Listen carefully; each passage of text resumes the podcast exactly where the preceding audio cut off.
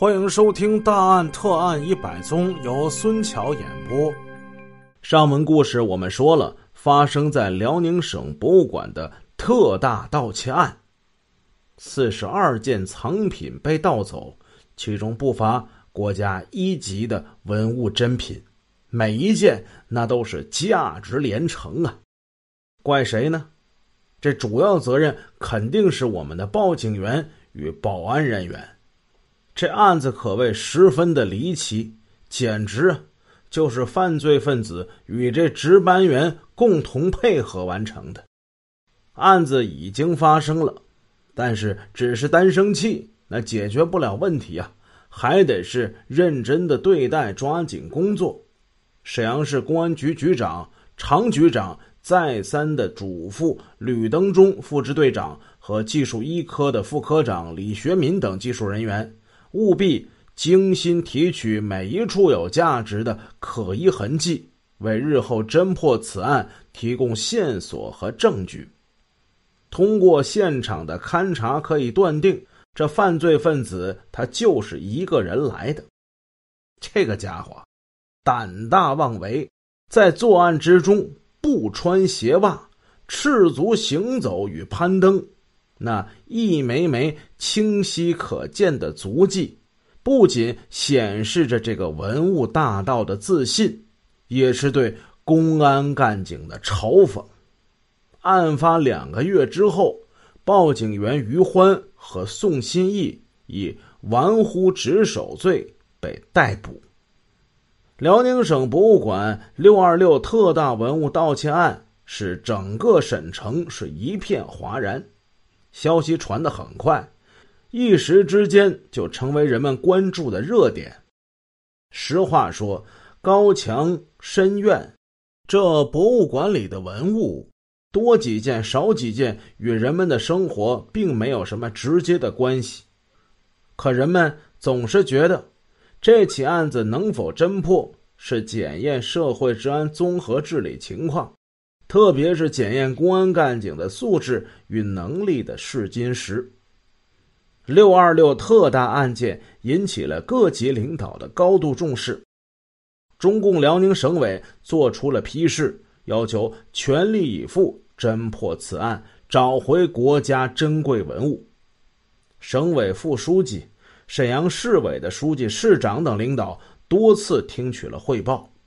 对公安干警做出了重要指示，市公安局党组将这起案件列为全市的特号公案，组成了以沈阳市公安局常局长、副局长、韩局长为主要领导的破案指挥部，从刑警支队和和平公安局分局刑警一大队抽调了精兵强将，组成了一个三十八人的专案组。全力以赴展开对这起案件的侦破工作。要破案，工作难度之大是显而易见的。即使排除了犯罪分子系外地流窜人员这一可能性，要从当时六百多万沈阳常住人口和几十万人的外地流动人口中查获这个文物大盗，也是如同大海捞针。然而，摸查工作又必须从一人一户的调查做起。全市公安干警齐动员呢，投入了大规模的工作之后，特别是重点调查了那些有倒卖、走私文物行为的人。如果发现疑点，那就立即上报。公安机关对机场、车站、边境口岸、文物市场都进行了强有力的监控。犯罪分子盗窃文物肯定是为了销赃，销赃才能获得赃款。为了防止其转移文物和销赃，指挥部门又挑选了一批得力的干警，吩咐广州、上海等地，广泛搜集被盗文物的线索，并到一些沿海城市进行控制。公安部向全国公安机关。通报此案，并将被盗文物的彩色图片发往国际刑警组织，要求协查。侦破辽宁博物馆六二六特大文物盗窃案的举措和行动，是踏实有力的，工作量是巨大的。然而，过了三个月，破案线索依然没有头绪，希望渺茫，公安干警们焦灼万分。随着电视剧《九一八大案纪实》的播放，人们开始盛赞开封市公安干警的同时，对沈阳公安干警颇有微词。此时，社会上还流传了一些传闻。说六二六案件的犯罪分子是香港来的，是香港来的某位神偷，来无踪去无影。有的还说犯罪分子估计是有特异功能，这特异功能什么练气功，这不是九十年代刮起的一股风吗？所以当时有人就觉得这是不是某种超自然能力？穿的可神了，说这个大盗穿了一种某件什么什么样的衣服。